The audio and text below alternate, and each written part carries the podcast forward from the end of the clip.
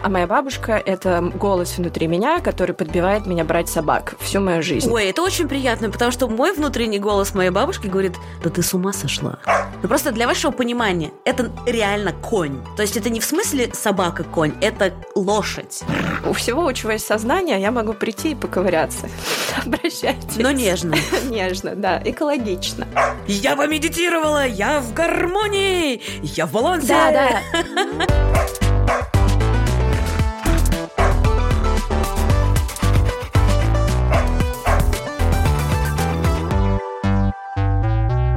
Всем привет! Вы слушаете Министерство собачьих дел, подкаст о собаках и людях, которые с ними живут. Меня зовут Маргарита Журавлева, я ведущая этого подкаста, хозяйка двух собак и официальный представитель Министерства собачьих дел. И со мной на связи из-под Риги Вера Маркович.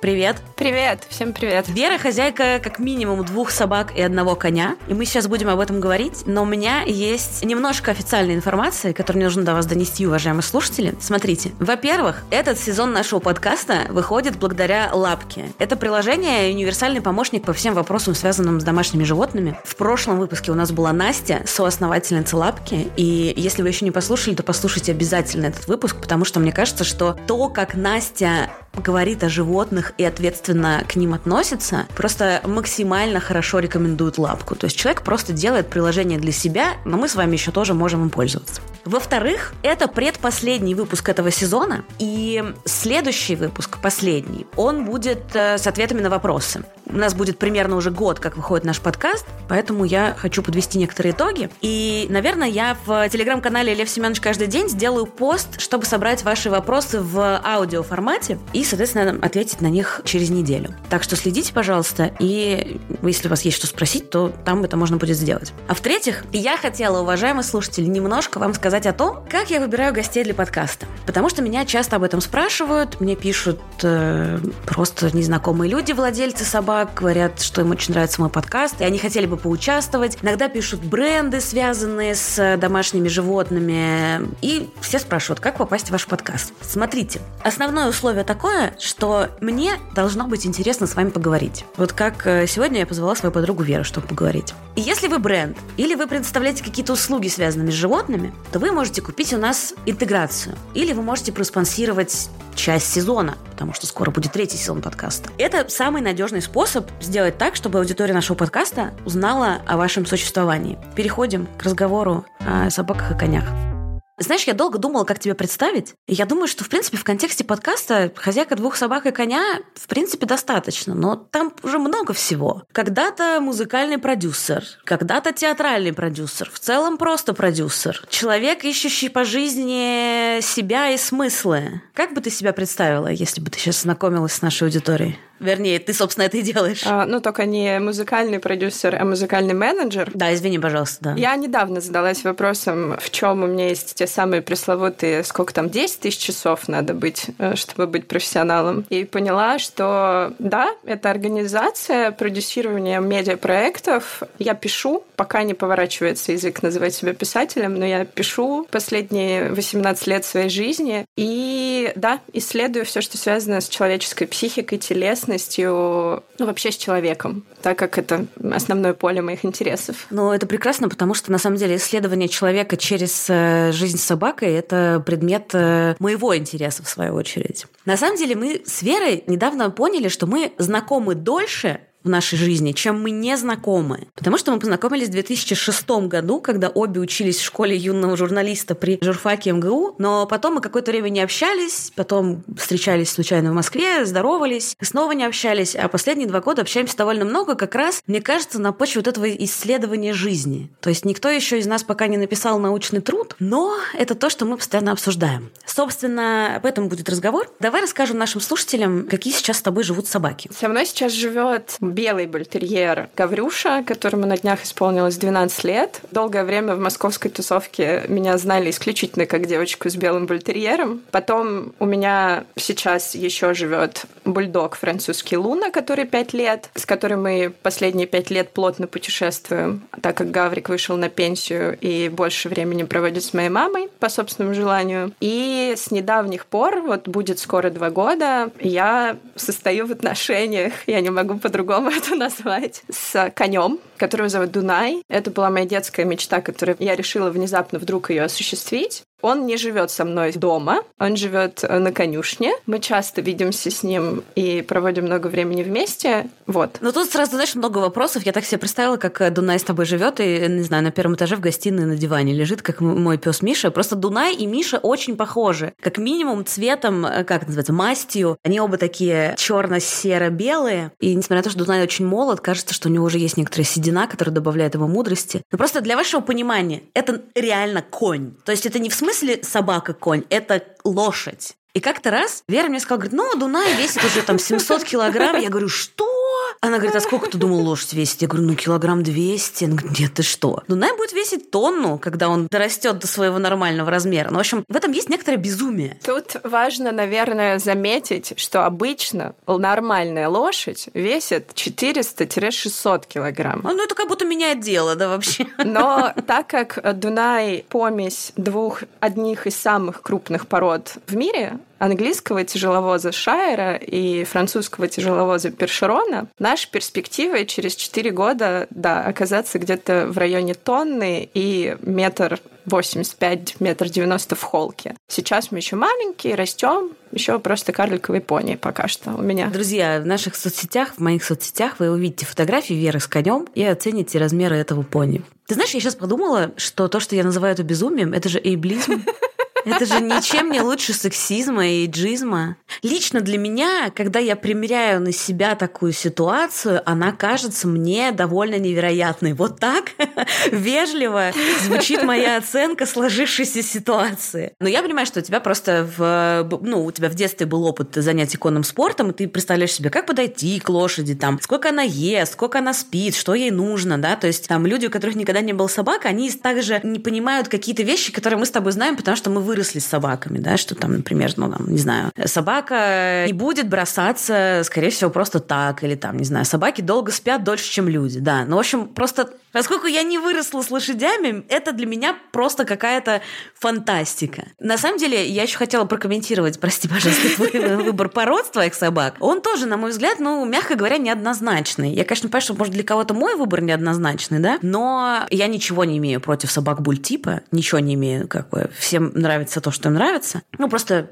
это как бы не мой вайб. При этом я понимаю, что есть люди, которые просто любят бульдогов, и это какая-то определенная типа секта, каста и что-то такое. Ты мне сама об этом говорила, что да, у нас да. так с хаски, да, что из человека хаски вы сразу как будто бы на одной волне. Или там лайка, самоед, маламут, вы как бы, знаешь, как будто вы за один футбольный клуб болеете. Вот. А у, у вас, да, тоже такая тема. Ну, как будто бы у меня просто не было выбора, потому что я родилась в семье, где всегда были собаки, и на момент моего рождения как раз раз в моей семье жил английский бульдог, с которым у него со мной не сложились отношения. Я не очень помню еще. Он умер, когда я была маленькая, совсем, к сожалению. Но все равно был английский бульдог. Следующей нашей собакой был английский мастиф. Но английский мастиф это половина Дуная, правильно? Ну, 120 килограмм, да. То есть, возможно, оттуда рождается моя любовь к большим животным, потому что с Бартоном, мы его звали Бартон, мы росли вместе. Я на нем каталась, он возил меня в санках, книжках, и это был мой такой лучший детский друг.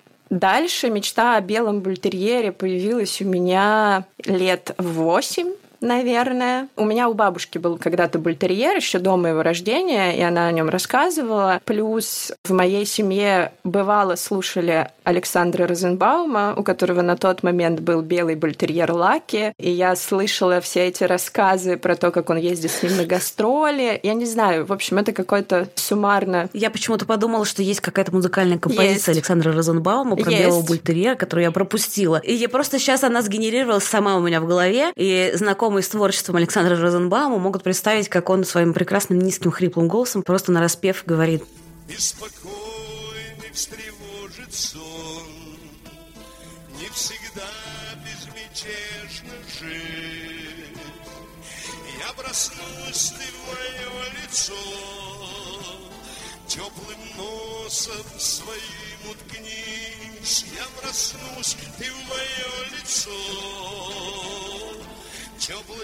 носом своим уткнись.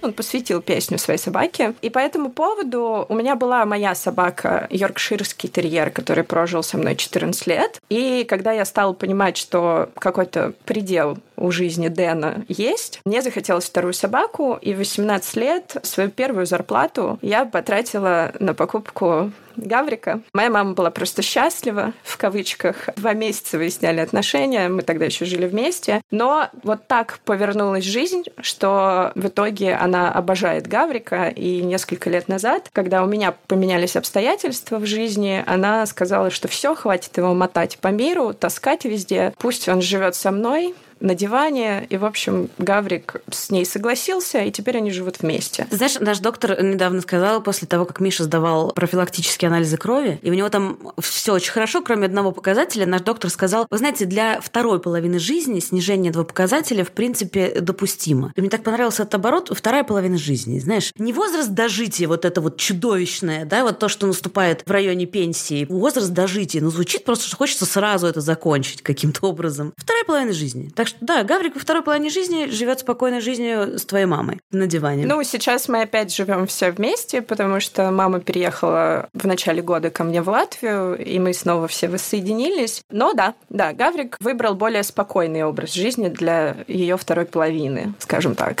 А у меня появилась, у меня был до этого еще, я взяла француза, когда ушел Дэн, потому что я уже привыкла, что две собаки, но, к сожалению, он погиб в возрасте трех лет от эпилепсии, и это был очень тяжелый момент. И целый год я вообще не думала о том, чтобы брать вторую собаку, но потом случайным образом появилась Луна, которая должна была быть мальчиком другой породы, но оказалась девочкой французским бульдогом. И она моя первая собака-девочка и это совершенно другой опыт. Мы сейчас про это поговорим, потому что ты уже знаешь, и наши слушатели уже знают, что меня интересует собака Марта, которая все еще живет в приюте Husky Help. И через две недели мы едем знакомиться. Вернее, я с ней уже знакома, мои пацаны едут с ней знакомиться. Но я хочу сначала тебя спросить про Гаврика. Давай. У нас в прошлом сезоне в подкасте была Маша, специалист по собачьему поведению. У нее две собаки, в том числе тоже бультерьер. И мы как раз говорили про стереотипы, про проблемы у у хозяев, про реакцию на улице, про то, что бойцовскими собак делают люди, а не порода, про всякие вот эти вот э, предубеждения, да, что ты, если ты видишь плотную, мускулистую, такую поджарую собаку, то тебе может показаться, что она хочет тебя убить и убить твою собаку, твоих детей и найти твоих родителей, но на самом деле нет, они вообще как бы довольно милые. И если это было 12 лет назад, я думаю, что 12 лет назад не так много людей понимало, что бойцовскими собак делают люди. Были ли у тебя проблемы с тем, чтобы ходить по улице с этой собакой, путешествовать? Ну, то есть он действительно довольно на вид брутальный парень. Он действительно на вид брутальный парень, и я действительно сталкивалась и сталкиваюсь до сих пор с эм, людьми, у которых в голове куча стереотипов относительно этой породы. Еще белый бультерьер — это вот прям квинтэссенция всего, что можно, видимо, себе люди рисуют в голове. Но я вообще об этом не задумывалась, когда его брала, потому что я просто хотела белого бультерьера. Надо еще, наверное, сказать, что вообще-то Гаврик мини-буль, просто он крупный, и мы зовем его медиум. Важное такое отступление, что бультерьер, который был у моей бабушки, оказался это 80-е годы, тогда их не было, и тот щенок оказался от матери, которая участвовала, будучи беременной, даже в боях, и как раз с той собакой были проблемы с агрессией большие и сложно решались, и я как бы это понимала, что может быть, но меня это не остановило, и каким-то просто магическим образом Гаврюша, вот все, кто с ним знаком, знают это, это самое доброе, не агрессивное, при этом общительная, открытая к коммуникации собака, которую я знаю, у него там с возрастом появились э, вопросы к кошкам, потому что его подрал кот в свое время, и ну вот тут вопросы появились. Но что касается других собак, детей, людей, вообще всех живых существ, ни разу на практике не возникло никакого вообще вопроса, проблемы. Подожди, подожди, подожди. Проблема и вопрос — это две разные вещи. Я к этому веду. Да, что проблем не было, он никого не кусал, он никого не убивал, значит, он ничего не уничтожал. Но как часто от тебя люди отпрыгивали в ужасе или кричали, девушка, уберите своего монстра? Ой, ну у нас было много веселых историй. У нас был конфликт с соседкой, которая жила с нами на лестничной клетке, потому что каждый раз, когда она выходила и видела Гаврика, она начинала орать, э, почему он без намордника. Ну, он был на поводке, в ошейнике, и мы потом купили вот эти намордники, которые, ну, один вид, что это намордник. Каждый раз хотелось объяснить, что если бультерьер решит открыть пасть в наморднике или его снять, то в целом это не составит большого труда для него, и это вас не спасет. Но я не вступала в эту перепалку. Этого было очень много, и просто в какой-то момент я перестала на это реагировать. И мы много с ним путешествовали с самого его там, юного возраста, и я обращала внимание на то, как в разных странах по-разному на него реагируют. Часто ездили в Сербию, в Черногорию, и там негативная реакция на него была у русских, которых мы там встречали, и было несколько смешных историй, когда нам приходилось идти по улице, и за нами шли люди, думая, что мы местные, и на русском обсуждали какая-то ужасная собака. Всегда почему-то никто не знает, что это бультерьер, вот эти знатоки бойцовских пород всегда. Но это питбуль. Нет, это Стаффорд. Нет. И вот они прям дискутировали, сколько секунд ему займет откусить кому-то голову. А мы 20 минут под это шли, так было много раз. Но, видимо, какой-то защитный механизм психики сработал, и я просто от этого абстрагировалась. И да, это есть. Это обидно? Наверное, были моменты, когда мне это было обидно, и эти моменты были больше связаны с высказываниями типа «что за белая крыса?», крыса. И в этот момент я поворачивалась и говорила, посмотрите в зеркало, и что-нибудь тоже не очень экологичное отвечала. Но в остальном я как будто бы фокусировалась на хорошем, и у меня есть прям достаточное количество кейсов, когда мои близкие друзья или просто знакомые, приходя ко мне домой, говорили, что они панически боятся именно белых бультерьеров. Один мой близкий человек, его вообще в детстве подрала именно такая собака. А у Гаврика есть э, такая способность, он чувствует, когда его боятся, и он начинает, вот человек садится в кресло, и он садится ему на плечо, как попугай, ну вот обнимает его, и иногда я не успеваю как бы этому помешать. И если человек в этот момент, э, ну, это человек, который очень боится такой собаки, он, конечно, впадает, он замирает, ему очень страшно, но Гаврик будет так сидеть и всячески демонстрировать свое дружелюбие и открытость, пока человек не расслабится. И больше, наверное, десяти человек в моем окружении, которые до очень сильно боялись таких собак, сейчас просто обожают его и понимают, что и некоторые даже хотят, и кто-то завел такую породу. И как-то вот вот я вот на этом фокусировалась. Чисто мой ответ вообще. Э, реально, чисто мой ответ, потому что я, знаешь, э, я в последнее время все время думаю, ну, ну давайте о хорошем поговорим. Вот мы сегодня вышли с собаками на улицу, я дико не выспавшись, на улице идет снег, я думаю, ну, что хорошего? Я ботинки новые купила, они не скользят, значит, как уже знают наши читатели в наших соцсетях различных подкастов. Думаю, ну хорошо, это замечательно, я потратила деньги, да, ну и что такого? Теперь я могу гулять, сколько влезет. И да, это слово я сказала дома при собаках, но никто не отреагировал. Удивительное дело. Потом мы встретили во дворе девушку. У нее, знаешь, небольшой пудель. Я не знаю, там сейчас появились какие-то разные комбинации, что-то типа... Мальтипу. Не, нет, нет. Еще круче. Нет, есть еще, значит, подожди, есть лабрадудель. Лабрадудель. Нет, но они да. большие. А есть какие-то... Ну, в общем, Будем считать, что у нее небольшой пудель, потому что он небольшой и кудрявый. Мне интересно просто, в какой момент начнется вот эта тема с породами собак, что ты перепутал, ну, как с национальностями у людей, знаешь, оскорбляться начнут.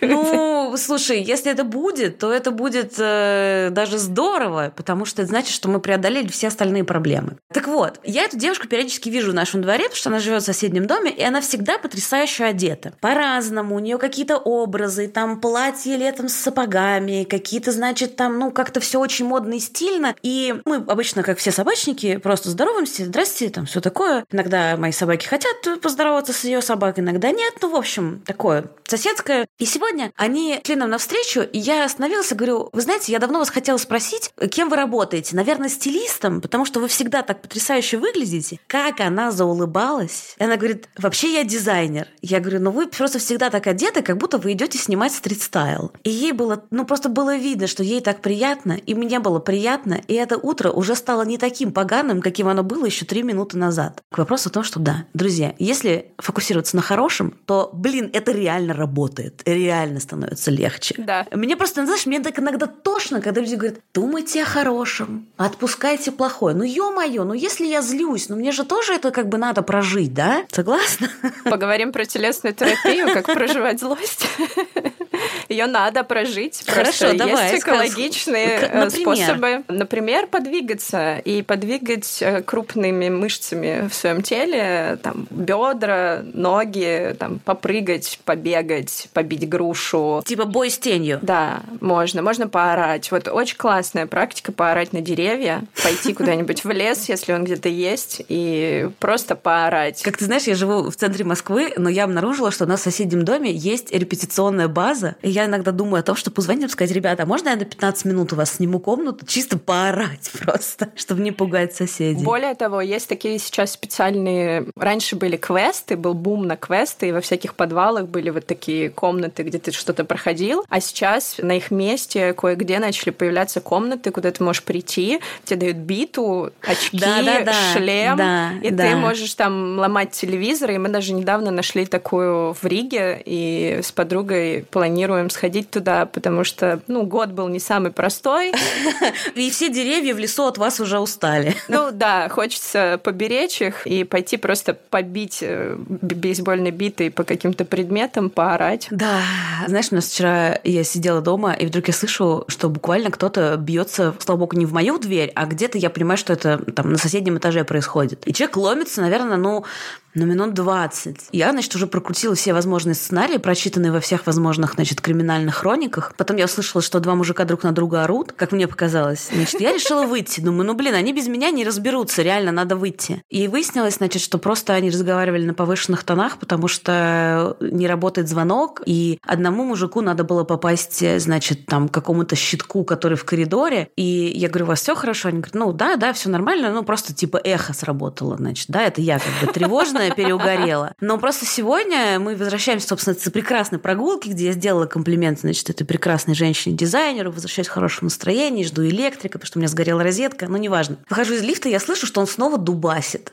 Он просто, знаешь, дубасит по железной двери. Но я снова туда иду, думаю, может, ну какая-то помощь нужна, что-то такое. Выходит другой мужик, они начинают орать. Ну, в общем, короче, все нормально, но да, ощущение, что просто хотел сказать, мужик, смотри, если ты нервничаешь, можно вот тут вот в соседнем доме э, репетиционная база, можно не только дубасить в дверь, когда ты... Просто в этом его, в этих ударах по железной двери, мне кажется, там было не только желание достучаться до соседей, но и желание выпустить этот, этот пар. Да, вот так что он как бы, Мне в этой истории любопытно то, что тебе оба раза было очень важно подсоединиться к этой ситуации. И этот разговор плавно переходит э, в какую-то терапевтическую практику. Я тебе могу тебе объяснить, почему мне было важно, потому что, ну, если говорить серьезно, потому что я подумала, что, может быть, действительно происходит что-то нехорошее, и человеку нужна моя помощь. Так вот, я вмешалась, потому что я подумала, что, ну, первая моя мысль, что реально кому-то может требоваться И помощь. кто, если не ты, конечно. Ну, скорее, почему бы не я, вот так. Во-вторых, потому что я сейчас живу уже почти больше года в своей квартире, и я начала к этому дому относиться как к своему пространству. То есть в моем доме, да, не на моем этаже, не в моей квартире, но в моем доме происходит что-то, что похоже на какую-то потенциально опасную ситуацию. И я хочу оценить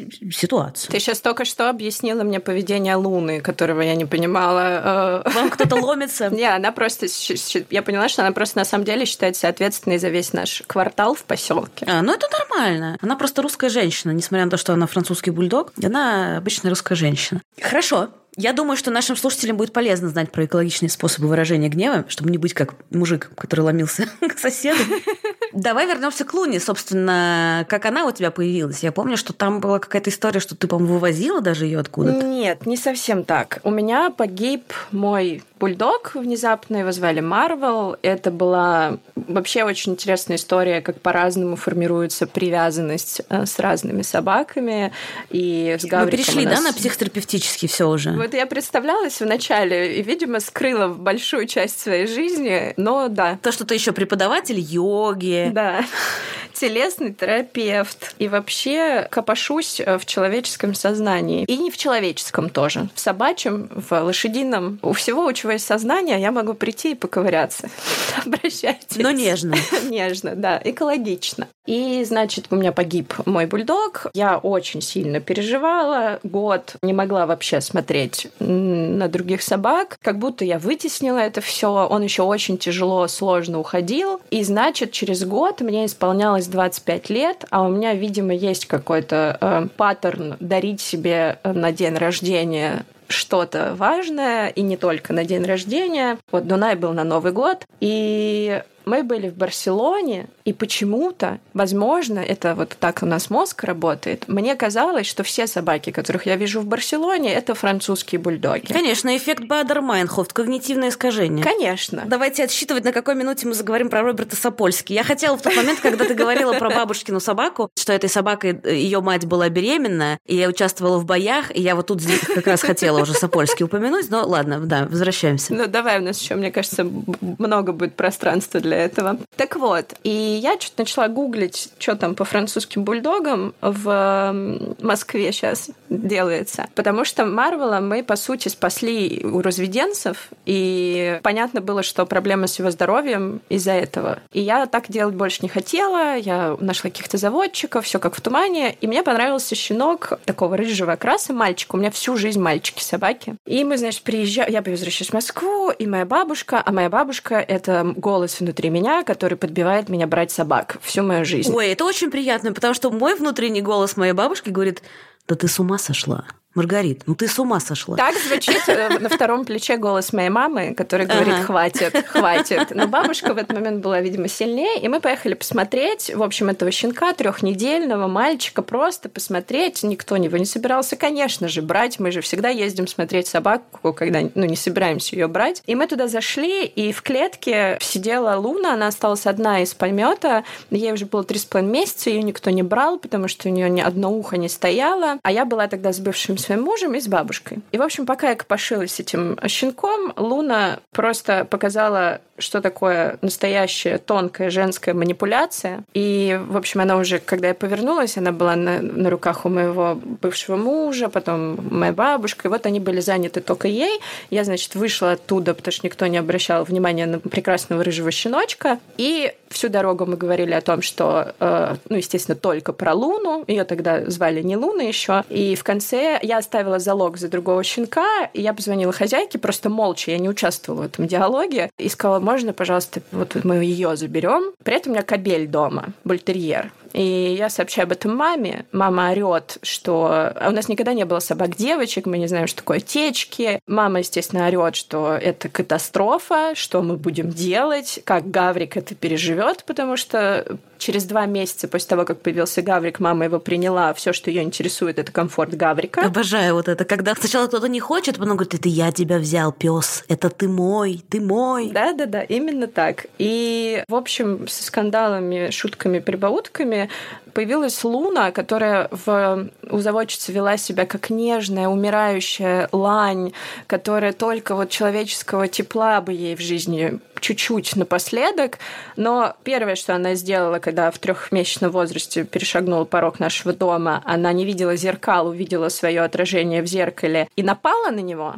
А второе, что она сделала, она сидела у меня на руках, подошел Гаврик, и она просто поставила его на место так, что мало Гаврику не показалось и не кажется до сих пор. И, в общем, мы выяснили, что мы взяли не нежную, тонкую, ранимую душу, а просто, ну, у нее пушечное ядро на патриарших была кличка или вышибала, потому что вот такой вот у нее характер. С одной стороны, с другой стороны, девочки, это, конечно, космос Это вообще... А в чем разница? Расскажи мне. У меня просто тоже собаки были всегда только мальчики, у меня было несколько кошек. Вот на примере кошек, ну, мне кажется, что есть некоторая разница, но я бы сказала, что с кошками, вот с девочками разница в том, что, не знаю, может быть, у меня так сложилось, что они как будто какие-то чуть более отстраненные, больше себе на уме, а коты все такие готовые общаться, знаешь, желающие, чтобы их погладили, и похожие на Левчика скорее. А вот я же просто думаю о собаке девчонке. В чем, по-твоему, разница? Мне кажется, мой спич сейчас можно выпускать его, что я не знаю, собачья феминистка или как. Так. По моим ощущениям, девочки сложнее, что ли, немножко устроены. А, Чем эти придурки? Ну, да, мальчики немножко примитивней. Извините, кто нас слушает. Внимание, мы говорим о собаках. Да.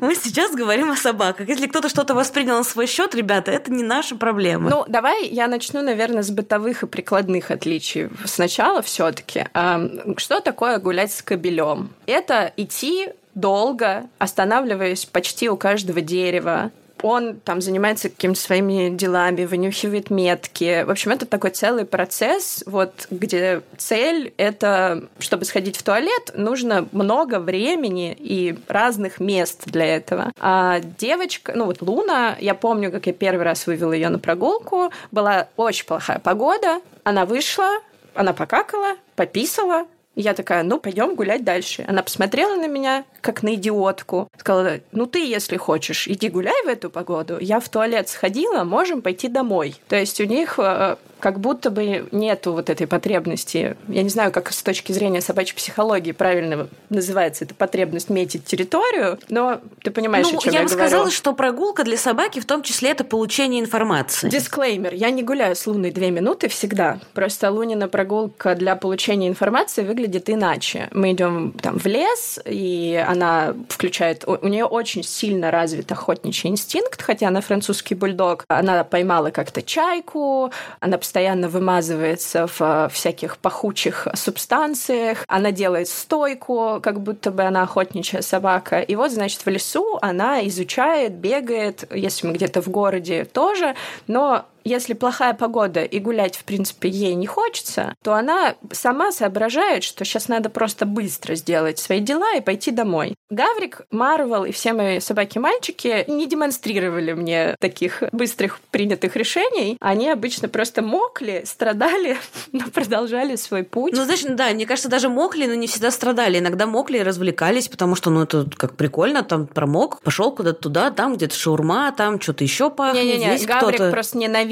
Он, э, это конкретная история про Гаврика. Гаврик очень мерзнет, ненавидит плохую погоду, и он прям идет и страдает. Я знаю, что как, у меня были другие собаки, которые обожали любую другую погоду, но вот у Гаврика он прям ему холодно, мокро, неприятно, но надо все пометить.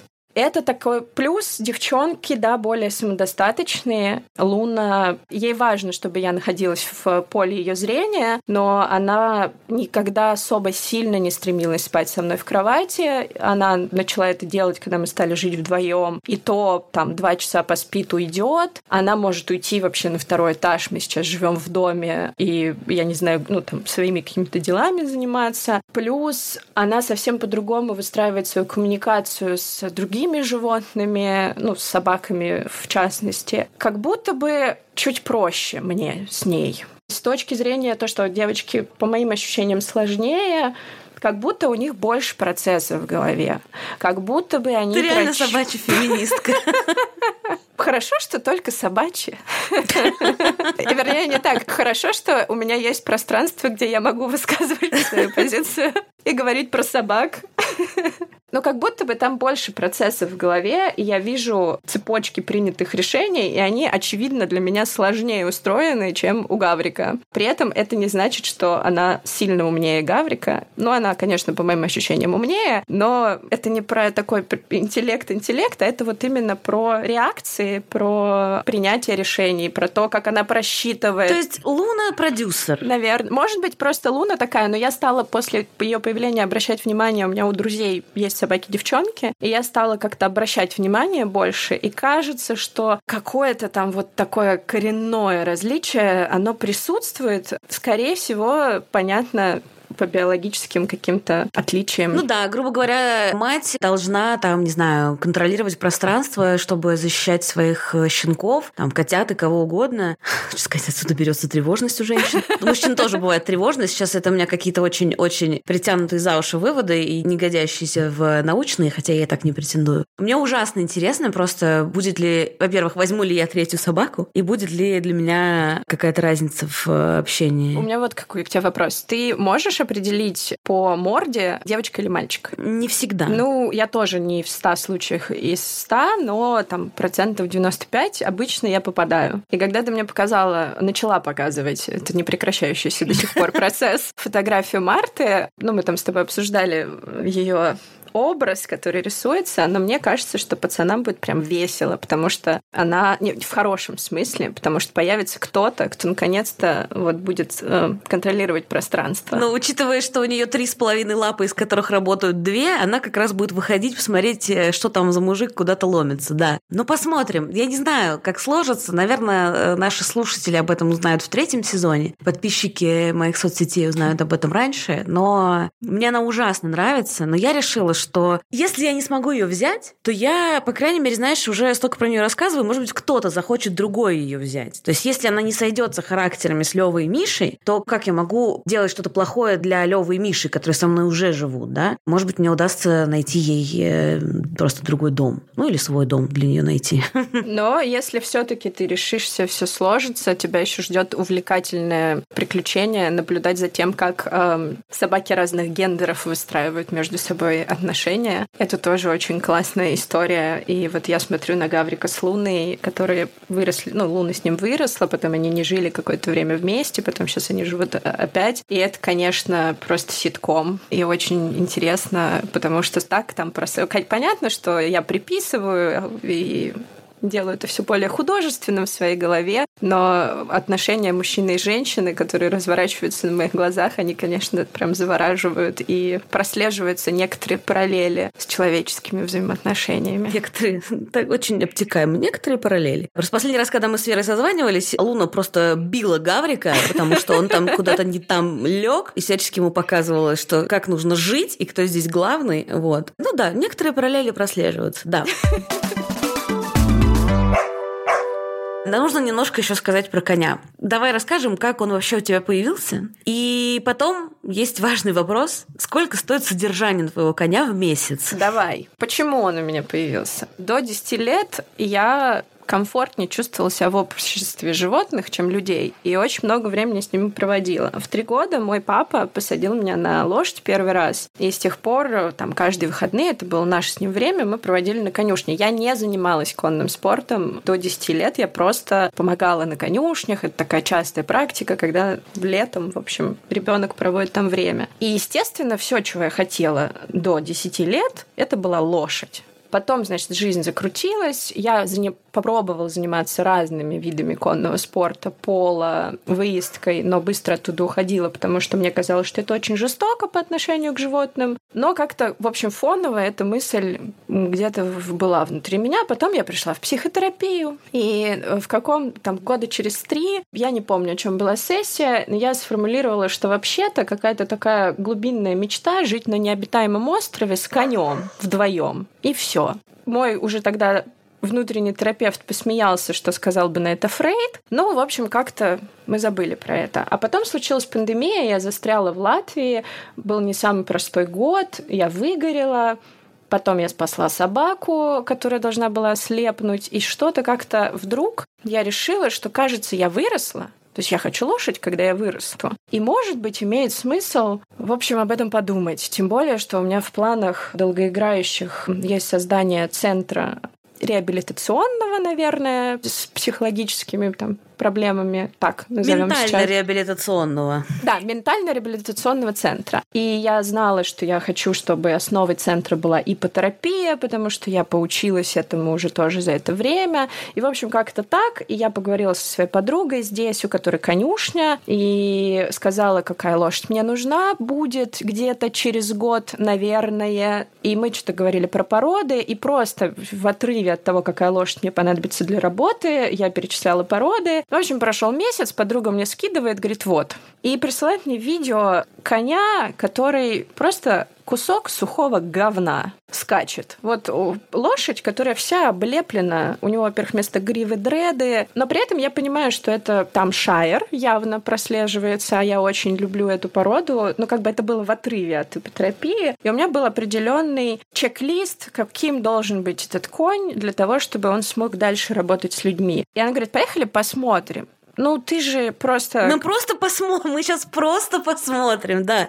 Классическая ситуация. Но если с собаками чаще люди уже едут смотреть, когда приняли решение, то с лошадьми это нормальная вообще практика. Долго искать, смотреть и вообще понимать, что, как, куда. У меня своей лошади не было никогда. Я ухаживала У меня, честно другими. говоря, тоже, я тебе скажу, просто если...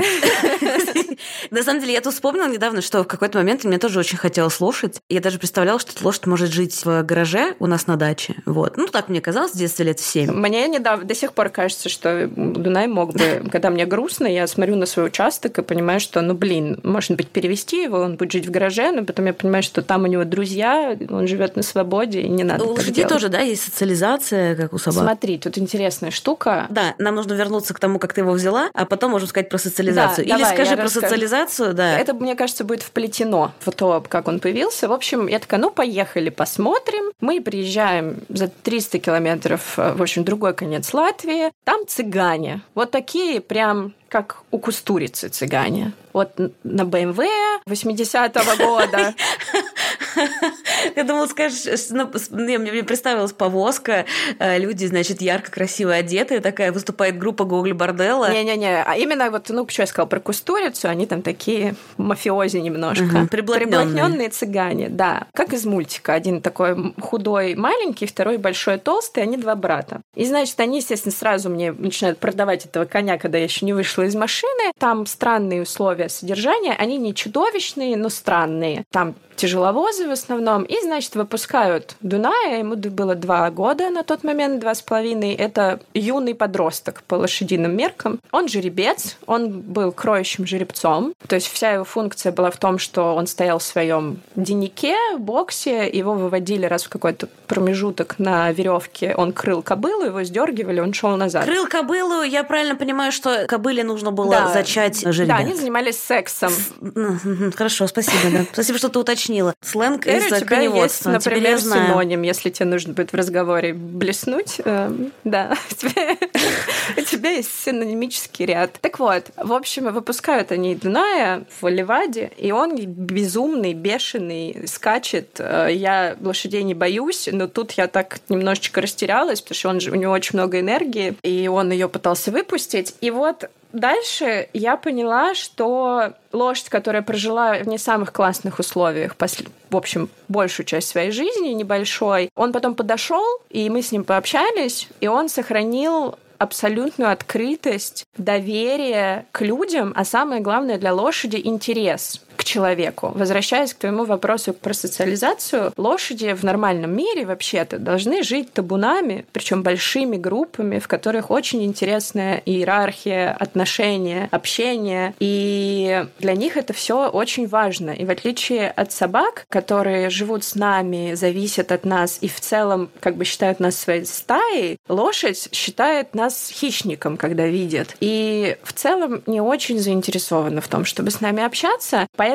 мне казался там спорт. И сейчас по-другому я уже смотрю на эти вещи, потому что знаю, что бывает по-разному. Но в детстве мне казалось дико жестоким, потому что я видела, что лошадь не хочет. И для того, чтобы лошадь э, что-то делала, применяется насилие, ну, то есть ломается э, лошадь. И когда я столкнулась с ипотерапией первый раз там в Англии 15 лет назад, я вдруг увидела, что а здесь лошади хотят. То есть здесь мы в диалоге с лошадью, мы не используем ее как функцию. И, собственно, это то, почему я стала это изучать. И вот у Дуная была вот эта потребность, как бы открытость людям к межвидовой коммуникации. Это было одно из ключевых критериев выбора его для дальнейшей работы с людьми. Мы уехали, у меня не было денег на тот момент, чтобы купить лошадь. Ну, то есть на лошадь у меня были деньги, но мне, я же себе посчитала, что мне нужно минимум полгода конюшню оплатить, минимум там это, ветчек полный надо сделать, потому что я же не могу купить первую лошадь и узнать, что она больная. Важное замечание, лошади гораздо более хрупкие по здоровью, чем собаки оказались. Я вот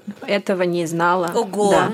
И, как ты понимаешь, медицина конная, ну, она сопоставима с собачьей, Просто там, например, наркозы тебе надо, как минимум. Да, да, больше немножко. Да. Но потом каким-то образом пространство, минутка эзотерики, начало так разворачиваться, что мне там звонили друзья, начали спрашивать, ну что ты берешь эту лошадь? То есть я еще даже не приняла это решение. А еще мне, конечно, потом выяснили, что если мы сейчас его не купим, то, скорее всего, они продадут его на мясо, потому что тяжеловозов в Польшу на мясо можно продать примерно за столько же, за сколько человеку, потому что их не очень покупают люди. Зачем? Их в спорте нельзя особо использовать. Только любители. Я думала, скажешь, только любить. В спорте нельзя использовать, только любить. Ну, по сути, так и есть. И даже когда я это узнала, важный момент. Это был первый раз в моей жизни, когда я сказала, Вера, мы будем принимать решения как взрослые люди. Мы все взвесим, мы все посчитаем, мы все типа спрогнозируем. Вот я, значит, посередине этого процесса находилась, и все начало само складываться. Мне звонили друзья, мой друг позвонил, сказал, что хочет сделать вклад пожертвования в фонд защиты э, спасения животных, потому что он знает, что у меня есть такой пунктик, я не занимаю деньги никогда, а это был единственный, видимо, способ как-то дать тебе денег денег. Дать мне денег, да. И мы шутим, что теперь ему принадлежит э, задняя нога Дуная. Э, ну вот, в общем, все как-то так закрутилось. А у меня здесь у моих близких друзей конюшня, которая, собственно, соответствует моим представлениям о том, как она должна выглядеть для Дуная. Они живут там на свободном выпасе, они живут на улице, в табуне. И это важно, потому что те лошади, которые стоят в изоляции в денниках, а у них, э, естественно, сигнальная система, то, о чем ты спрашивала, и они не учатся коммуницировать между собой так, как это природой придумано. А для ипотерапии это ключевой момент, потому что там используется как раз сложный язык тела для работы с человеком, который использует лошади между собой. И, в общем, все сложилось. Я взяла его с тем, что сейчас я буду его, значит, учить всему. Он еще был жеребцом, нам надо было его кастрировать, потому что лошадь, ну, живущая в табуне, если это не табун под разведение, должна быть кастрирована. И вот все сложилось. Я думала о том, что я взяла и исполнила свою главную детскую мечту. Все очень классно. И я сейчас буду его, значит, учить всему. Но получилось наоборот, потому что меня, видимо, догнало мое выгорание, которое случилось за полгода до этого. И я оказалась в таком темном периоде около депрессивном, как только мы его перевезли, и вот я поняла, что он в порядке.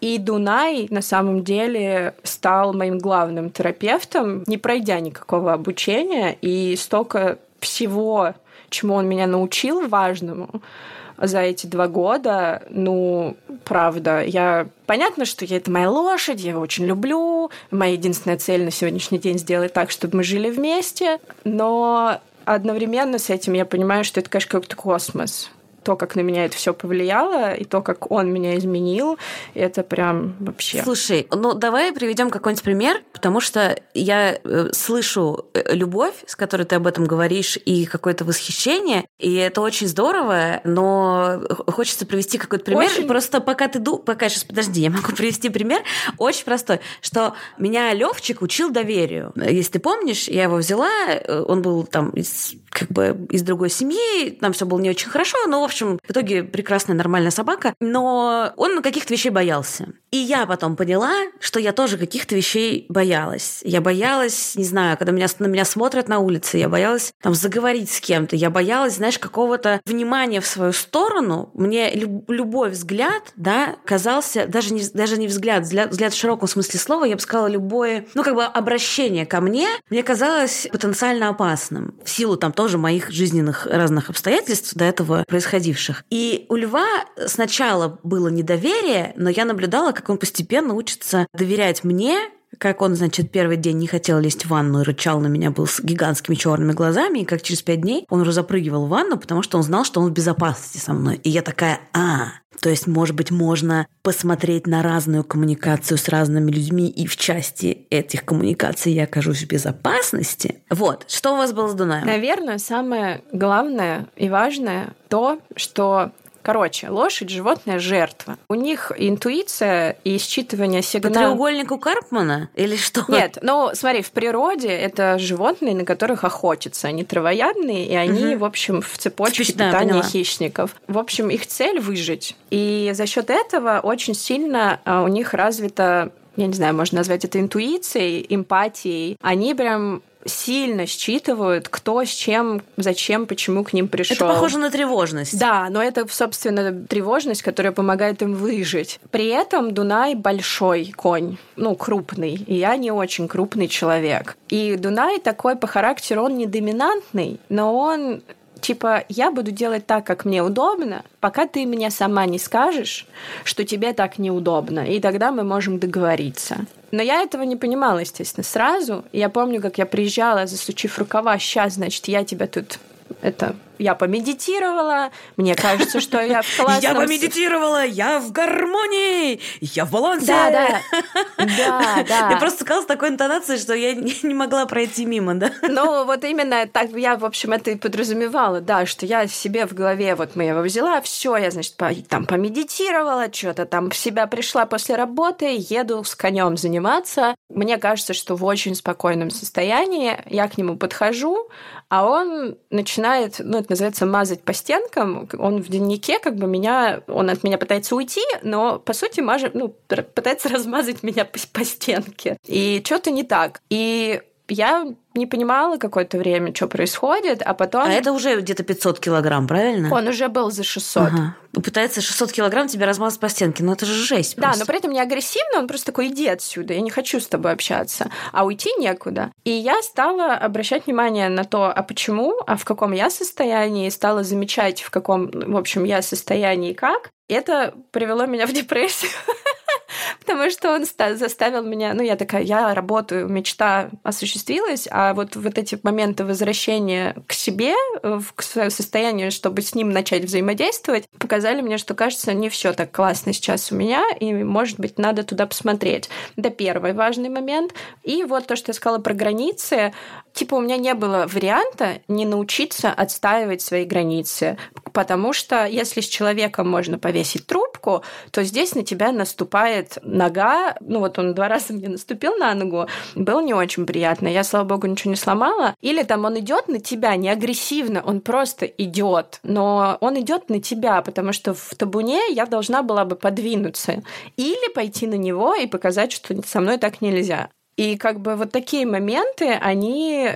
Мне это казалось, что я тоже сколько лет в терапии, и вообще-то с границами... И сколько лет в коммуникации с лошадьми, что сейчас все пойдет как по маслу. Да, а тут просто я еще оказалась один на один с ним. До этого я все-таки была там в конюшне, вокруг меня кто-то был, кто мне показывал. И как-то это было все в рамках, типа, под присмотром взрослых, а тут мы вдвоем. Мы еще первый месяц стояли просто на конюшне как перевалочный пункт, где была не самая классная атмосфера. И вообще реально было ощущение, что мы с ним вдвоем. И тут я поняла, что он меня любит, ну, он мне начал, ладно, в тот момент, наверное, он меня еще не любил, но он начинает мне доверять, он ко мне тянется, он хочет со мной общаться. И то, что он может меня просто придавить или напрыгнуть на меня, или, не знаю, наступить мне на ногу, это просто потому моя проблема, что я не эти границы ему как бы не демонстрирую и не, по, не показываю, где они. Но причем буквально физические границы, получается, даже, да. даже не какие-то психологические. Ну и психологические тоже, потому что лошади достаточно грубо общаются между собой в табуне, и если собак бить нельзя, понятно,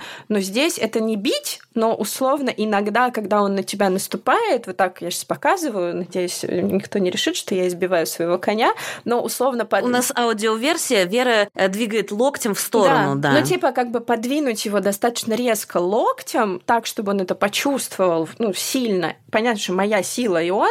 В общем, это норма. потому что они так общаются в табуне. Не понравилось, получил по роже копытом. Копытом я не могу дать по роже, но вот я могу его как-то двигать. И это очень еще связано с тем, как ты сам работаешь с энергией в своем теле телесный терапевт врывается в этот чат, но насколько ты заземлен, откуда ты двигаешься, в чем твой смысл. И лошадь будет тебя понимать. Сейчас что-то на эзотерическом, конечно, потому что до этого направления терапии я еще не добралась. Насколько осознанно твое движение? Насколько ты понимаешь, Понятно. что зачем ты поднимаешь руку, почему ты поднимаешь руку, что ты хочешь сказать тем, что ты поднимаешь руку. Лошади общаются на языке тела. Я пришла, взяла Дуная, такая, ну я уже классная, я тут преподаю, у меня классы по 100 человек, я могу вообще все. А пришел Дунай и сказал, ну вообще нет. У тебя осознанно процентов там 30, когда ты что-то думаешь об этом. А по жизни ты вообще тревожная, у тебя там проблемы с границами. И в целом все не так прекрасно, как ты о себе думала. И я очень ему за это благодарна, потому что сейчас это поменялось. Э,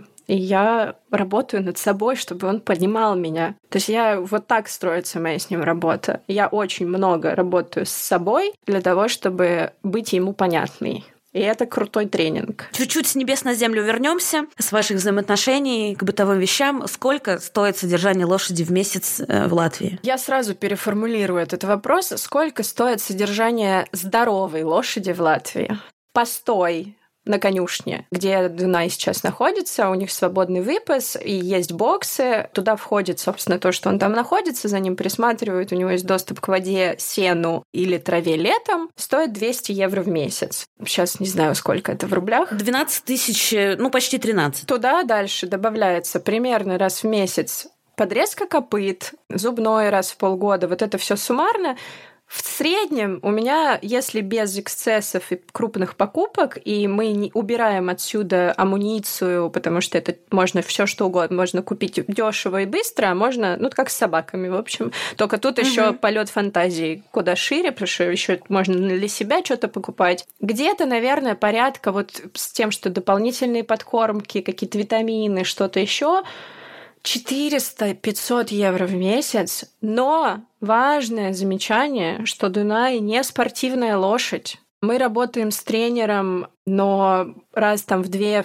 недели в месяц, потому что я сама с ним работаю, мне дают просто guidelines, по которым я, в общем, продолжаю заниматься. Смотря какой фабрик. Извините, э, извините. Но спортивная лошадь будет стоить гораздо дороже. Ну да, потому что у нее будут тренировки. Да, но я скажу так, когда я его брала, я себе представляла это сильно дороже. Плюс не забывайте, пожалуйста, о том, что ваша лошадь, если вам повезло, она стоит на классной конюшне, она живет отдельно от вас, и вы можете путешествовать, вы можете свобод... ну, чувствовать себя свободно, сильными и не быть к ним привязанными, что на самом деле экономит нервные клетки, понятно, в первую очередь. Потому что ну, я человек, который путешествует с двумя собаками, э, понимаю, что с собаками это сложнее. И деньги тоже. Потому что ты как будто бы заплатил, все ему туда привез, и в целом нормально. Но мы говорим про здоровую лошадь. 400-500 евро в месяц. Понятно. Ну, а если лошадь болеет, то Конечно, да, мы уже поняли, что э, если это наркоз, то его в разы больше, значит, чем для собаки. Если какие-то таблетки, то тоже дозировка. Ты далеко, ты уже про наркоз говоришь, а ты тебе надо до клиники доехать с лошадью. Арендовать трейлер, если у тебя нет своего. То есть, короче, мои траты на зоотакси — это реально фигня по сравнению с, с коневозкой, да. я поняла. Да, да. Ну, то есть там все начинается оттуда. Но в целом это гораздо, если мы говорим про хобби, то это гораздо дешевле, чем я себе рисовала когда-то. И можно себе позволить. Более того, в Латвии, Латвия, ну вот все мои друзья в нашем сообществе не миллионеры далеко, и тут развито коневладение как хобби, и люди могут себе это позволить. Класс! Так что, друзья, если вы хотите лошадь, то это не так нереально, как вам могло показаться.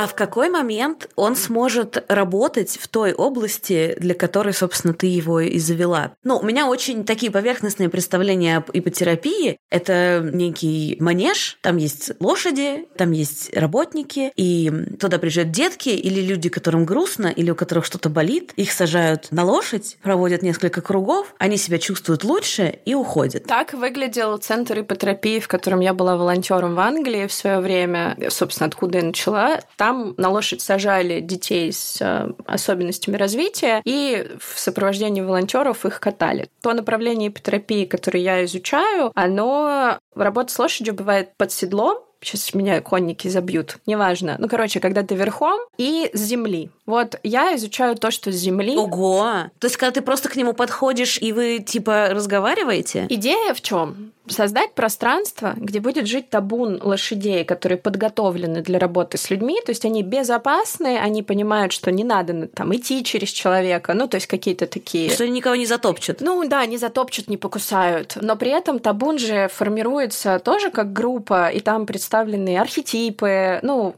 вот такие сейчас понятные постараюсь, да, там есть главная кобыла, которая мать, э, есть главный мальчик, жеребец, ну, у нас будет мерен, есть те, кто охраняют. Ну, то есть это, по сути, такая группа. Я не знаю, самое близкое, что мне приходит, это расстановки по Хеллингеру здесь. Когда ты заходишь в табун, и лошади становятся фигурами, с которыми ты работаешь, и ты через разные способы взаимодействия с ними, наблюдая, делая какие-то упражнения отдельно с какой-то лошадью. Очень крутой тренинг родился за эти два года как раз с границами, на работу с границами, потому что мы пробовали с другими лошадьми, вот с моими друзьями, и поняли, что это очень крутая история, очень классная. Вот еще с одной моей подругой мы исследовали тему, как работать с человеку с телом над зажимами. Так, вот здесь прям стало интересно. Так? Над отпусканием этих блоков, работа с вниманием в теле, вот так, при верховой езде. То есть я просто а, пошла блин. к ней... Я, я пошла к ней заниматься просто, типа, верхом, потому что давно не ездила так постоянно. И она начала мне формулировать то, что мне надо сделать, очень похожим языком,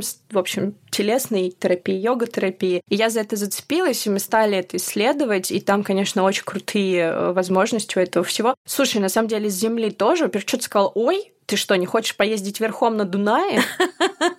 Нет, я очень хочу, но есть как минимум одна проблема. Я не могу въехать в ту страну сейчас, где ты находишься, но я очень надеюсь, что скоро закончится. Дунай пока все, учится. Все познакомимся. Дунай пока учится. Хорошо, пусть он пока учится, да. Я почему-то уверена, что э, Левчик просто обожает лошадей. Мы раньше жили на Маяковской, и мимо нас ходили вот эти лошади городские, которые, знаешь, мне кажется, у них не очень завидная судьба, да? Мягко Они там катают говоря, детей да. за деньги, что-то такое. Лев испытывает просто невероятно невероятный восторг. Мы однажды гнались за лошадью, потому что он ее учуял, и мы реально практически от Белорусской до Маяковской бежали, потому что он такой, извините, пожалуйста, я хотел бы пообщаться с вашей лошадью. И он был в каком-то, знаешь, он смотрел на эту лошадь, он просто не верил, что можно быть такого размера. Я помню, я даже присылала угу, фотографии, угу. найду, мы попробуем их приложить к выпуску. Он был в восторге, но при этом не в ужасе. То есть он смотрел на лошадь и как будто говорил, что ты такое? Я хочу с тобой общаться. Вот так это Тебе было. Очень повезло, потому что Луна первые месяцы, когда мы стали частыми гостями... Получала копытом? Нет, Луна пыталась вцепиться в шею лошади, э, каждой, которую она видела, и... но она же бульдог. Учитывая, что Луна — это как бы баскетбольный мячик, Да, она, мел... она еще мелкая, на 9 килограмм, но она вот э, пыталась, она забегала в табун и пыталась прыгать в шею лошадям. Я очень боялась, мои друзья говорили, успокойся, она привыкнет. Я говорю, ну, какой момент она привыкнет, когда из нее получится отбивная. Но на самом деле в какой-то момент она действительно стала понимать, и это отдельное мое удовольствие наблюдать, как они пытаются между собой общаться. И сейчас Луна уже просто спокойно себя ведет на конюшне. Она знает, что там не надо сюда идти. У нас был неприятный инцидент, когда конь моей подруги ее чуть не убил, но Луна была вообще ни, ни при чем в этой ситуации. У него он просто охранял свою еду, а она шла мимо. А, ну, конечно. А так, в целом, очень круто. И сейчас такой смешной момент, что Луна, когда я езжу верхом, она подбегает и просится в э, седло. Очень ей хочется, хотя обычно собаки, ну, мои никогда не любили высоту и вот эту потерю баланса, а она прям лезет, и я ее даже сажала просто на Дунае, у меня есть фотографии, и она начинает груминг ему делать гривы, Мгм. и Дунай не понимает, что это за крупный овод, там у него муха какая-то.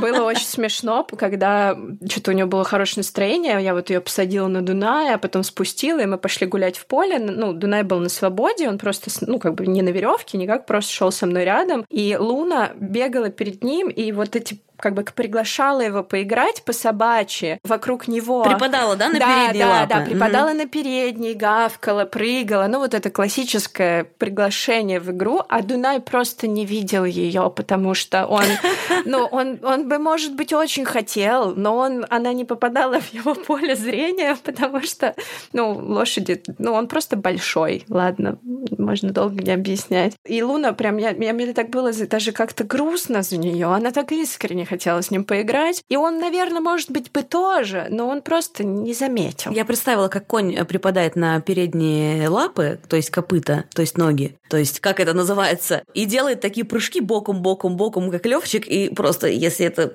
700 килограмм, 800 или 900 прыгает, это же реально он может, не знаю, снести столб случайно Ну вот они так и играют. У него есть там лучший друг в табуне. Они подростки, младшие. Ну, не самые младшие, но вот они такие, вот чисто два таких шкеда, которые ходят, задираются, а потом начинают друг друга там покусывать. У меня где-то есть видео, где они минут 10 друг за другом, как бы по кругу, за хвостами друг друга, пытаясь укусить за попу.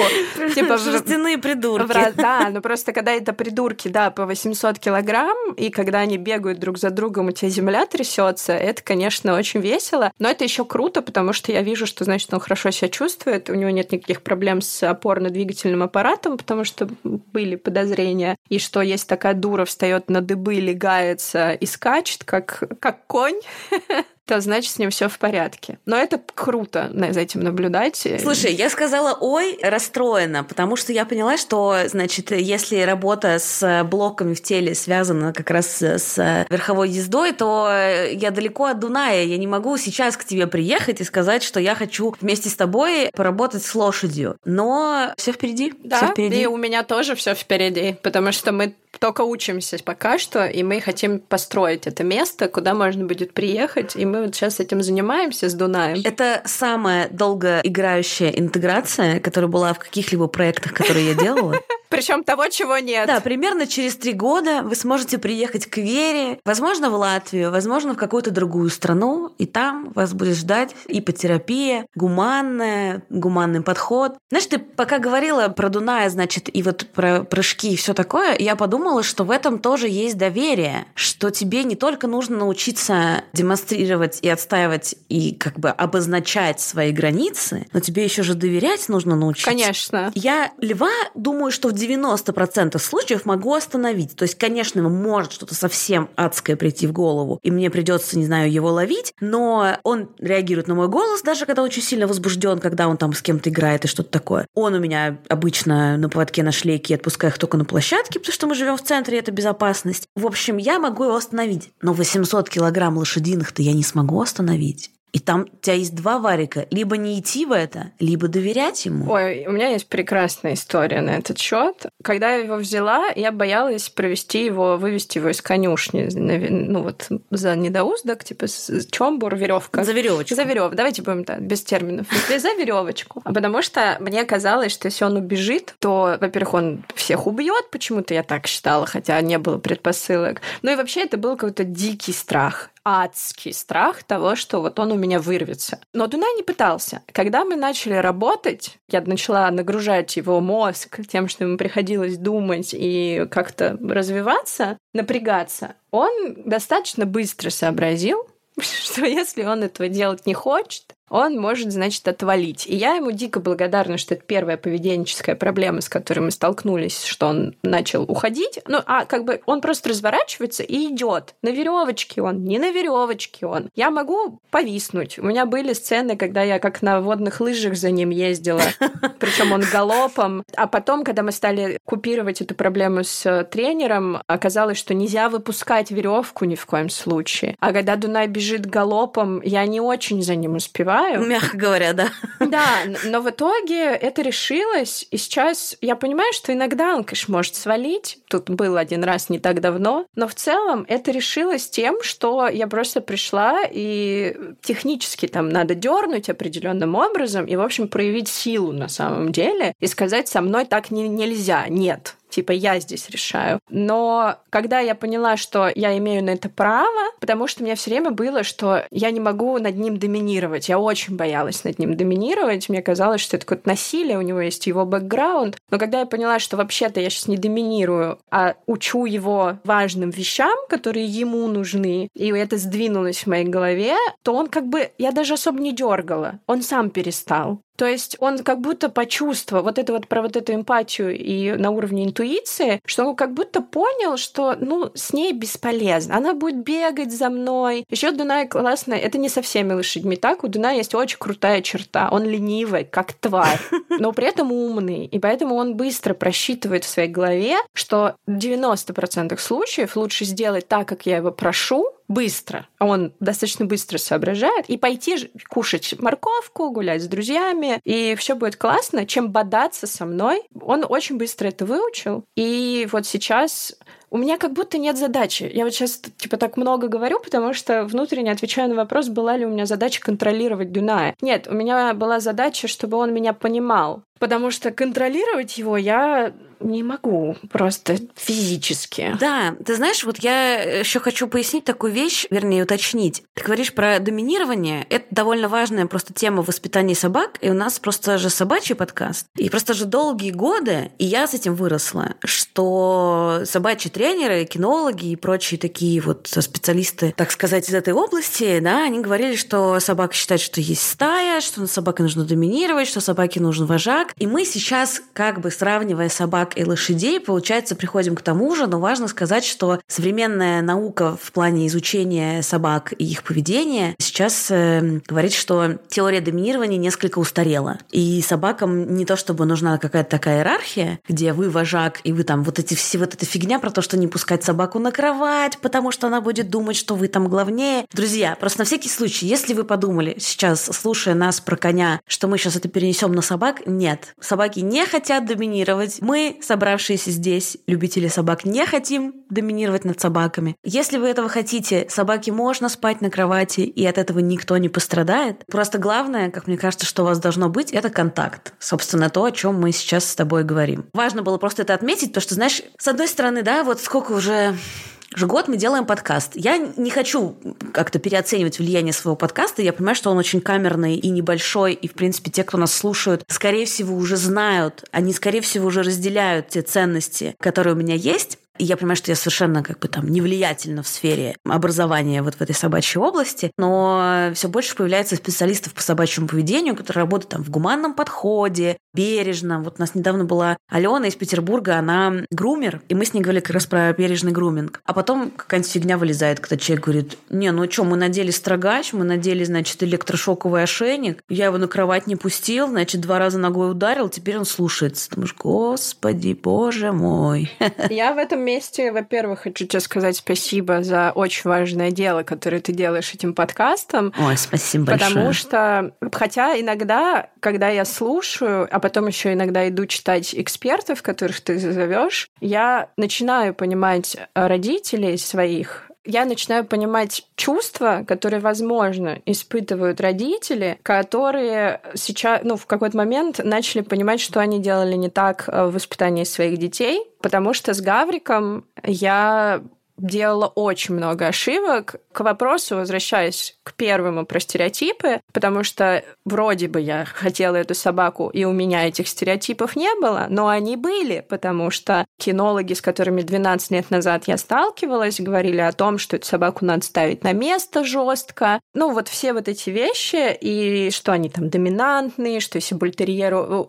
Моя любимая история, но, слава богу, это не мне было сказано, а это было сказано моей бабушке в 80-м году. Кинолог сказал, что, ну, если вы не можете сломать табуретку об эту собаку, то вам такую собаку заводить нельзя. Но я выросла Какой с этой кошмар. историей. И, конечно, я понимаю, что с Гавриком я наделала достаточное количество ошибок. И сейчас, когда я иногда слушаю твой подкаст, я такая, о боже. Но я успокаиваю себя тем, что в целом он все равно прожил очень счастливую, с моей точки зрения, собачью жизнь. И продолжает, и продолжает, это важно. Да, хорошо. Ну, как бы продолжает, да, безусловно. Я не сомневаюсь в том, что Гаврик еще даже, мне кажется, не во втор... он где-то заканчивает вторую треть Вот так. Слушай, ну тут важно, важно сказать, опять же, наши слушатели пару раз меня обвиняли в некотором снобизме. Друзья, я вам открою секрет. Все люди, которые вам кажутся высокомерными и снобами, на самом деле просто очень ранимые, и они превентивно защищаются. В частности, я. Я просто хочу сказать, что в моей жизни было ровно то же самое, что у нас был выпуск с моей мамой, и мы рассказывали про собак, которые были у нас. Когда у нас была большая овчарка, которую мы завели, когда мне было, наверное, лет шесть, и умер он. Он прожил,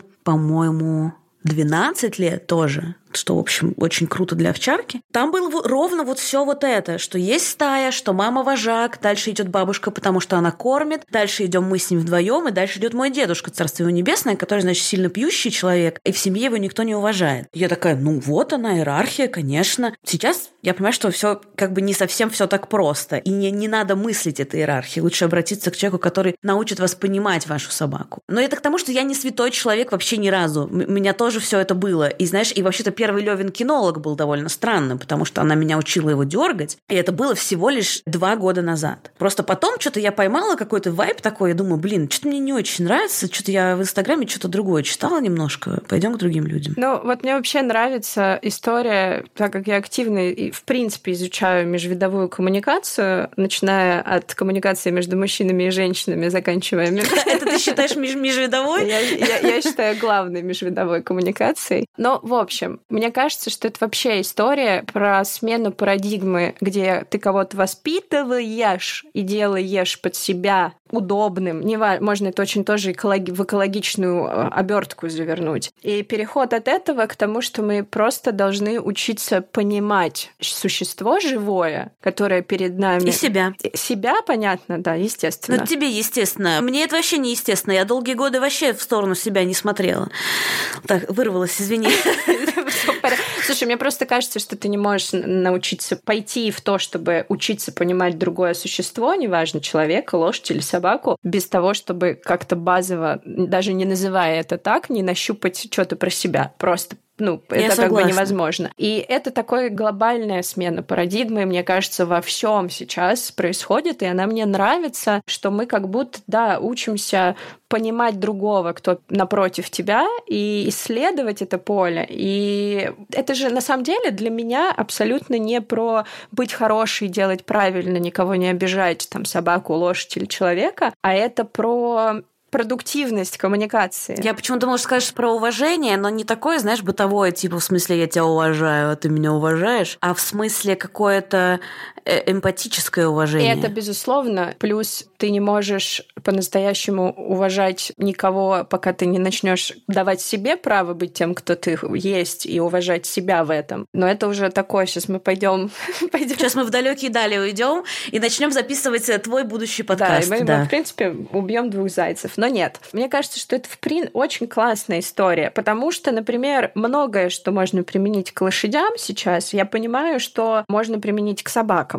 Но не все, вообще ни разу, потому что тут хищник, здесь животное жертва. Вот, ну, ключевые уже все поменялось. То же самое с каждой индивидуальной лошадью по поводу доминирования у лошадей в табуне чуть-чуть по-другому иерархия выстроена, чем в стае у собак, но там есть, короче, есть лошади, особенно жеребцы, особенно там бывает, когда даже кастрированный мерен, но он сохраняет черты жеребца, и он очень доминантный, и ты просто не можешь безопасно с ним коммуницировать, если ты достаточно жестко не выстроишь, ну, как бы границы. Но это не про сломать его, а как бы просто нужно больше усилий для того, чтобы эти границы отстроить и определенным образом. То есть тут вопрос видеть, кто перед тобой, собака, кошка, лошадь, человек, и учиться какой-то... Просто с животными, чем отличается для меня общение с животными от общения э, с людьми, что... Оно не замутненное. Оно, во-первых, не замутненное, а во-вторых, особенно с лошадьми, это мне оно нужно. И поэтому я максимально заинтересована в том, чтобы они меня поняли. И поэтому я, с одной стороны, как бы у меня появляется иллюзия контроля, что если это я, мне нужно, то я буду что-то делать, это к чему-то приведет, потому что когда ты общаешься с человеком, неплохо, если с той стороны человек тоже заинтересован в том, чтобы с тобой общаться. И тут и, и вот это отдать ему за это ответственность очень страшно, потерять контроль. Здесь этого нет. С одной стороны. А с другой стороны, лошадь, да, чище наши сигналы и свои сигналы передает, и собака тоже. Ну да, потому что они не сидят в интернете, как как минимум. Как минимум, да, и у них нету, и даже если они ранимые, они не становятся снобами. Ага. Слушай, на нет, на самом деле вот тут не очень согласна, потому что, значит, Хаски Марта превентивно на всех рычит. И я думаю, что она именно превентивно на всех рычит, просто потому что она ранимая, и она не такая быстрая, какой она была до аварии, где у нее случился угу. перелом позвоночника, и у нее отказали задние лапы. И я просто понимаю, что она рычит, потому что она хочет заранее кого-то отпугнуть, потому что она не сможет убежать угу. так быстро, как ей угу. бы хотелось. То есть в этом смысле я абсолютно вижу свой этот механизм, что я лучше на кого-то рыкну, а потом, если человек проберется через это, то мы можем пообщаться. Ну, так Здесь, мне кажется, все очень похоже. Я также себе объясняю Луну. Луна очень тревожная собака. Мы с тобой это обсуждали.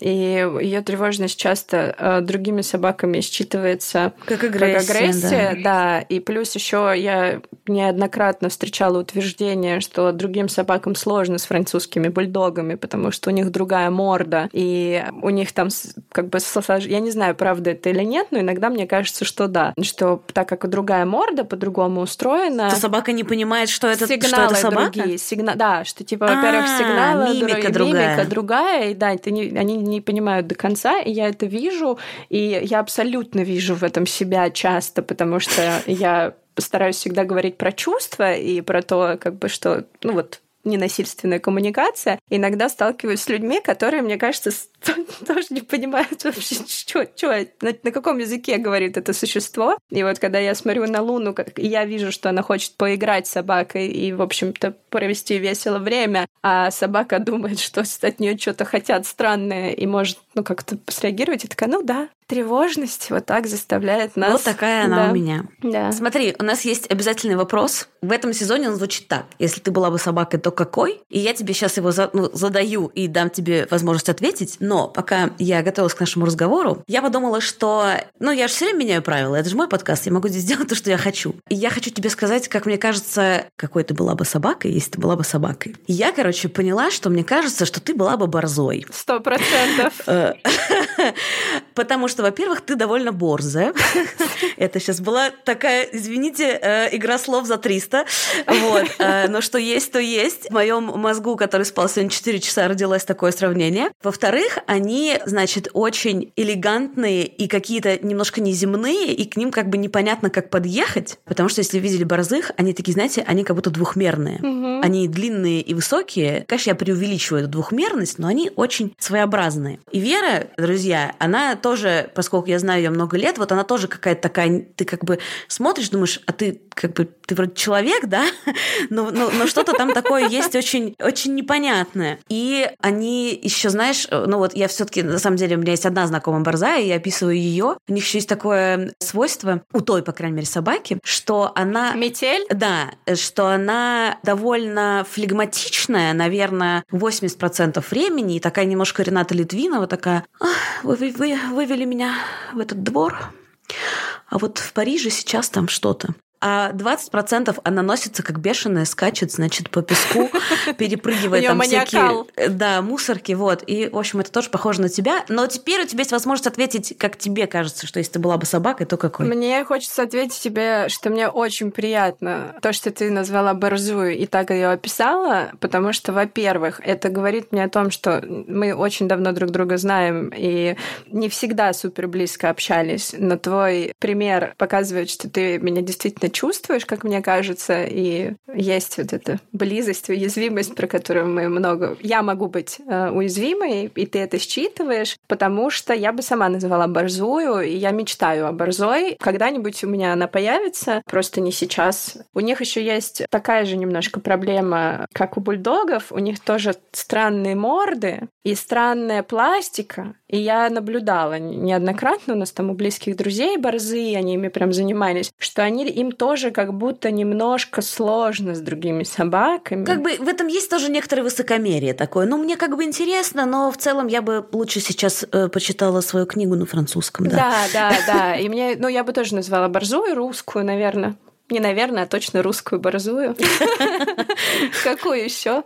Но мне прям очень приятно, что у тебя именно этот пример родился. Но я думаю, что я просто отключила мозг, когда я об этом думала, и бродила среди своих ассоциаций, и так она пришла. В общем, друзья, послушав этот выпуск, я думаю, что вы поняли, каких людей мне интересно звать, и теперь вам немножко, в общем, понятней ответ на этот вопрос, когда вы меня об этом спрашиваете. Мне просто хочется, чтобы наши разговоры были довольно глубокими, а чтобы разговор был глубоким, мне нужно узнать, узнать что-то о человеке, поэтому простите меня, пожалуйста, когда вы мне пишете, говорите, что у вас там, не знаю, замечательная какая-то история, я вам не сразу отвечаю. У меня просто не все помещается в душу, вот так я скажу. Но я очень ценю, когда вы мне рассказываете свои истории про своих собак, кошек и других животных и про себя. Спасибо тебе большое, что ты пришла, и спасибо еще раз Султану за то, что принял тебя в коморке в гардеробной и предоставил микрофон. Лучшая звукозаписывающая студия в Риге и окрестностях у Султана Сулейманова.